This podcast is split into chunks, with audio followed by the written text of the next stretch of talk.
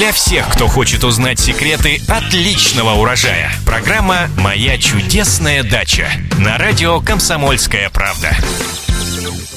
Здравствуйте! В эфире программа «Моя чудесная дача» и я ее ведущая Екатерина Рожаева. И, как всегда, мы отвечаем на ваши многочисленные вопросы о том, что растет, цветет, благоухает и плодоносит. В студии радиостанции «Комсомольская правда» наш постоянный эксперт, научный сотрудник НИИ овощеводства защищенного грунта Маргарита Васильева. Маргарита, здравствуйте! Здравствуйте! И сегодня вам вопрос из Тимошевска. Это Краснодарский край. У меня в теплице заболели огурцы. Маленькие огурчики желтеют, а некоторые гниют. Само растение светлое и зеленое. В чем дело?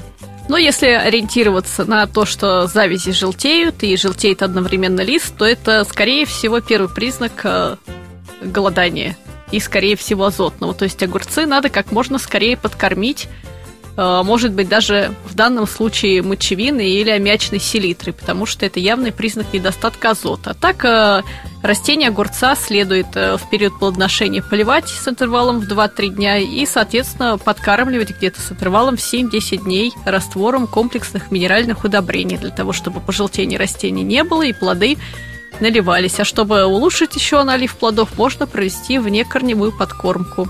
Э, гуматами или слабыми растворами минеральных удобрений. А те огурчики, которые портятся, нужно снимать? Да, по огурчики нужно снимать, потому что они уже не вырастут. Ну, с гнилыми понятно, а те, которые подвидают, уже налиться тоже не смогут. Да, нет, те, которые пожелтели, они, к сожалению, уже тоже не нальются. Спасибо большое, Маргарита. Напоминаю, задать свои вопросы, а также прочитать ответы на них вы можете на нашем сайте kp.ru в разделе «Моя чудесная дача» в рубрике «Эксперты». А мы с вами прощаемся. С вами были агроном Маргарита Васильева и я, Екатерина Рожаева. Новые ответы в новых программах. Всего доброго, услышимся.